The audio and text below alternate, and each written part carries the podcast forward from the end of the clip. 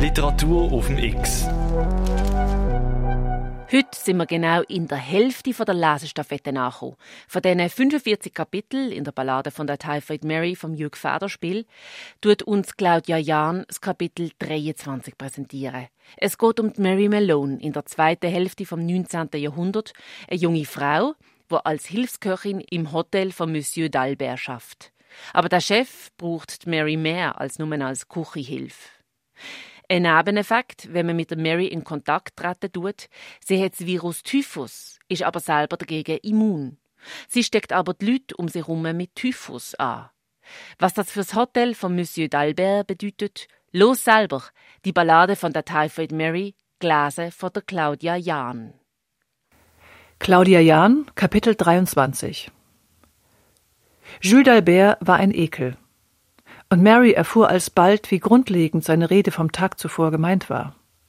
Er ließ sie Kartoffeln schälen, Zwiebeln schneiden, Salat waschen, bis ihre doch arbeitsgewöhnten Hände dunkelrot geschwollen waren, was ihn nicht hinderte, sie während der halbstündigen Arbeitspause in den Keller zu führen, um sie dort in kaninchenhafter Eile zu genießen, nachdem er ihr mit einem einzigen raschen Griff die Unterwäsche ausgezogen hatte.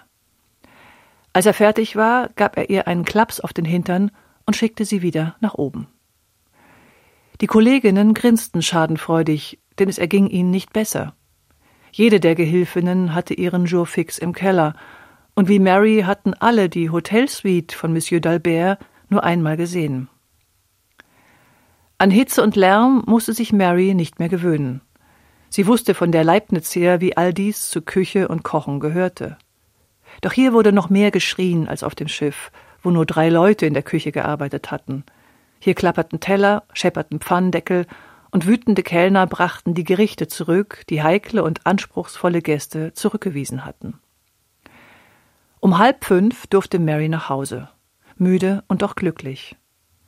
Sie sah sich dem fernen Berufsziel etwas näher. Abends glaubte sie, Chris Kramer zuweilen trösten zu müssen, denn er erzählte allzu oft mit schlechtem Gewissen, die echten Anarchisten seien so beschäftigt, dass sie einer regelmäßigen Arbeit nicht nachgehen könnten. Er las und las, und die Bücher stapelten sich um seine Matratze. Er kannte eine Gruppe von Leuten, meist Einwanderer, die ihn mit Lektüre versorgte. Marys Erwartungen wurden allerdings am Wochenende, als der Lohn überreicht wurde, arg enttäuscht. Eine der netteren Kolleginnen belehrte sie, man müsse sich zum Ausgleich der Lebensmittel bedienen und diese unter dem Rock verstecken. Das falle niemandem auf bei den Unmengen an kulinarischem Rohmaterial, die sich in den Schränken und im Keller türmten. Die Freundin täuschte sich übrigens. Monsieur d'Albert hatte den Diebstahl einkalkuliert. So gingen zwei Monate ins Land. Tage harter Arbeit und abendlichen Glücks mit Chris Kramer, der ihr zuweilen auch etwas vorlas, von dem er glaubte, dass es ihr gefallen könnte – bis eines Tages Mary in der Hotelküche erfuhr, es erwarte sie an diesem Tag besonders viel Arbeit, da drei Kolleginnen und ein Koch schwer erkrankt seien. Es war Monsieur d'Albert, der ihr dies mitteilte. Mary geriet in Ängste, die sie sich selber nicht erklären konnte. Etwas riet ihr zur Flucht. Sie beschloss aber zu bleiben. Am folgenden Morgen erschienen zwei weitere Köche nicht auch eine vierte der insgesamt sieben Kolleginnen sowie einer der Kellner. Kein Grund zur Besorgnis befand Monsieur d'Albert. Er schickte allen Erkrankten die sofortige Kündigung ins Haus und engagierte für die Küchenhilfen ein paar herumlungernde Arbeitslose. Nicht betteln, arbeiten, bläute ihn der Chef de Cuisine ein. Er ließ sie doppelt so viel schuften und zahlte ihnen die Hälfte. Er wusste, was sich gehört. Nach einer Woche musste das Hotel St. Denis geschlossen werden. Unter den inzwischen Erkrankten befanden sich auch zwei stadtbekannte Herren, die sich im Hotel zu einem Geschäftslunch getroffen hatten und mit beginnendem Leiden sofort Zeitungsredaktion informierten, denn die Symptome ihrer Erkrankung waren dieselben. Einem Reichen konnte die Welt ein Unglück antun, so befanden die Redakteure, jedoch nicht zweien zur selben Zeit und am selben Ort. Da die beiden Herren ihre kräftigsten Jahre längst hinter sich hatten, mit zu schnellen Weibern und zu langsamen Rennpferden, eine Redewendung damals, und zudem überfüttert waren, fanden beide schon bald die Gnade des Himmels und wurden zu Grabe getragen. Die Zeitungsjungen schrien sich am Todestag die Kehle heiser. Mr. Stuart Kinstler ist tot. Mr. Everett Douglas tot. St. Denis Hotel. Pest, Pest, Pest. Monsieur d'Albert überreichte den Küchenangestellten eine Abfindung. Sieben Dollar für die Gehilfinnen, zehn Dollar für die Köche. Doch diesmal geschah etwas Unerwartetes. Während die Köche und die Mädchen apathisch die Wegzehrung akzeptierten, hielt sich Mary, Böses im hellen Blick, im Hintergrund und näherte sich dem Chef erst, als alle gegangen waren. Ihre Forderungen waren keineswegs zimperlich. Nicht nur verlangte sie den dreifachen Lohn in die Hand, anderenfalls werde sie bei Zeitungen vorsprechen, was gewisse Arbeitsbedingungen betreffe, nein, sie diktierte dem Herrn, an dem nur der Schnurrbart und der Name französisch waren, auch ein Abgangszeugnis, das sie als hervorragende Köchin auswies. Monsieur d'Albert, zuweilen hat auch die Gemeinheit Stil, zögerte keinen Augenblick und tat, wie ihm befohlen. Er lächelte und verbeugte sich sogar zum Abschied. Die Arbeit bei Monsieur d'Albert war für Mary in jeder Hinsicht ein Gewinn gewesen. Sie hatte immer einen Bleistift und ein Stück Papier bei sich, hatte die Gewürze notiert, sei es für Gemüse, Fisch oder Fleisch, und die Dekoration raffinierter Leckerbissen auf Silber- oder Porzellanschüsseln blieb fotografisch genau in ihrem Gedächtnis haften. Ihre zierliche Nase unterschied von nun an auf seismographisch feine Weise, welche Farbe zum Beispiel einer Soße im Einklang mit dem Duft war. Zugleich hatte sie das Überfeinerte von Delikatessen, die keiner hochstapelnden Krönung mehr bedurften, verachten gelernt. Sie wollte für Menschen kochen, die gerne aßen, nicht für verschwenderische Angeber. Eine Herrschaft müsste es schon sein, kein Kantinenvolk im heutigen Sinn, Sie entschied sich endgültig für grobkörniges Brot statt weißer Semmel und für reine Früchte statt Früchten in Sirup. Als Chronist kann ich ihr nur beipflichten. Mit gutem Brot ist selbst die gröbste Verpflegung auszuhalten. Und ohne gutes Brot ist auch die luxuriöseste Tafel nicht zu genießen. Dies hatte im Jahre 1845 eine gewisse Mary Cornelius in ihrem Kochbuch The Young Housekeeper's Friend geschrieben also ein Vierteljahrhundert vor Mary Malone. Talent ist Talent. Es erfasst das bereits Vollbrachte mit Intuition und entwickelt gleichzeitig Fähigkeiten in ein Neuland.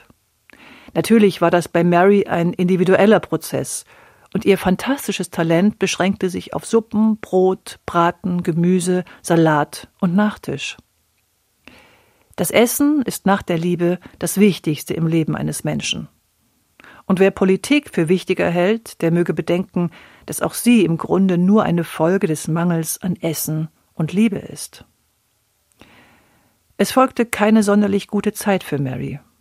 Das Zeugnis des Chefs im Hotel St. Denis war, wie man sich vorstellen kann, für geraume Zeit alles andere als eine Empfehlung. Und das hatte der maliziös lächelnde Monsieur d'Albert sehr wohl gewusst. Also arbeitete sie mehrere Monate als Plätterin oder Waschfrau in einem Hotel, suchte zuweilen heimlich die Küche auf und beschnupperte sie wie eine Katze. Einmal begann sie ein Verhältnis mit dem Koch. Die Affäre war von kurzer Dauer. Der Koch liebte zwar gut, doch er kochte lausig, und somit war für sie der Fall erledigt. Sie fand Stellen als Gehilfin in privaten Haushalten. Sie blieb selten länger als ein paar Wochen, vor allem weil sie sich mit der jeweiligen Herrschaftsköchin zerstritt, wenn sie ohne deren Erlaubnis den Deckel von den Töpfen hob und die Gerichte kritisierte oder sie gar der Unfähigkeit bezichtigte. Sie war wohl meist im Recht. Amerikaner sind in ihren Essgewohnheiten ziemlich stur. Sie waren es schon damals. Und wenn eine Köchin vier bis fünf bestimmte Gerichte zur Zufriedenheit der Familie zubereiten konnte, war ihre Lebensstellung gesichert. Zuweilen war es aber auch die Dame des Hauses, die nichts anderes zu tun hatte, als die Dienstboten auszuspionieren oder in Versuchung zu bringen, und wenn es nur mit einem Dollarschein war. Ein alter Trick. Man ließ zufällig den Dollarschein auf der Treppe fallen und wartete ab, ob die Hausangestellten das Gefundene zurückbrachten oder für sich behielten. Ein Zuverlässigkeitstest, den Mary jeweils bestand, indem sie den Schein mit ironischem Knicks der Dame überreichte. Zuweilen aber brach auch ihre bäurische Heftigkeit aus. Eine Art Atavismus, eine seelische Wetterabhängigkeit, verursacht etwa durch plötzlichen Hagel. Sie holte kurzerhand ein Dutzend Nägel und hämmerte den Geldschein auf der Treppe fest. Natürlich wurde sie daraufhin fristlos entlassen. Doch wenn man von solchen Temperamentsausbrüchen absah, war sie ihrer Fröhlichkeit und Munterkeit wegen beliebt. Bei den Kindern wegen ihrer noch immer vorhandenen Kindlichkeit, bei den Herren wegen ihres hübschen Aussehens. Die Welt drehte sich. 1873 veröffentlichte Michael Alexandrowitsch Bakunin sein Buch Staat und Anarchie. Nietzsche hatte die unzeitgemäßen Betrachtungen abgeschlossen. Bruckner vollendete seine dritte Symphonie in D-Moll. 1874 wurde Winston Churchill geboren, und zwar als grundsätzlicher Versager bis zu seiner zweiten Lebenshälfte. Émile Solar schrieb Le Ventre de Paris, ein Buch, das Mary zweifellos interessiert hätte, und Johann Strauss, der Sohn, verewigte sich bis in die Mitte des folgenden Jahrhunderts mit der Fledermaus. Ja, und Englands Industrieproduktion wurde von jener der einstigen Kolonie, heute USA genannt, überflügelt. 1875 empörte sich Bismarck über die französische Aufrüstung und Zyniker kritzelten Sprüche wie Sozialismus ist Opium für die Proletarier an die Wände der Universitätstoiletten. Helen Blavatsky gründete hier in New York die Theosophische Gesellschaft, die in Rudolf Steiners Anthroposophie gipfelte. 1876 fiel Bizets Carmen in Paris durch, in England erfand jemand ein Fahrrad mit Rücklauf, und während des ersten Sechstagerennens in Birmingham erblickte man lustvoll zum ersten Mal Damen der Gesellschaft in der Turnüre, also in hoher Schnürung und beachtlicher Entenpolsterung. 1876 befand sich Mary Malone auf dem Weg zu ihrer ersten Stelle als Köchin. Sie hatte es geschafft. Ohne Agentur, ohne Empfehlung. Dank der etwas hochtrabenden Annonce in einer Zeitung. Ich gebe jetzt den Stab weiter an Sophie Jung. X. Die Mary Malone macht jetzt Karriere. Sie hat den Durchbruch als Köchin also geschafft. Morgen erfahrst du mehr. Immer am 8. Uhr morgen und am 5. Uhr in der Wiederholung die Lesestaffette auf Radio X. Mit der freundlichen Unterstützung von der Christoph Merian Stiftung.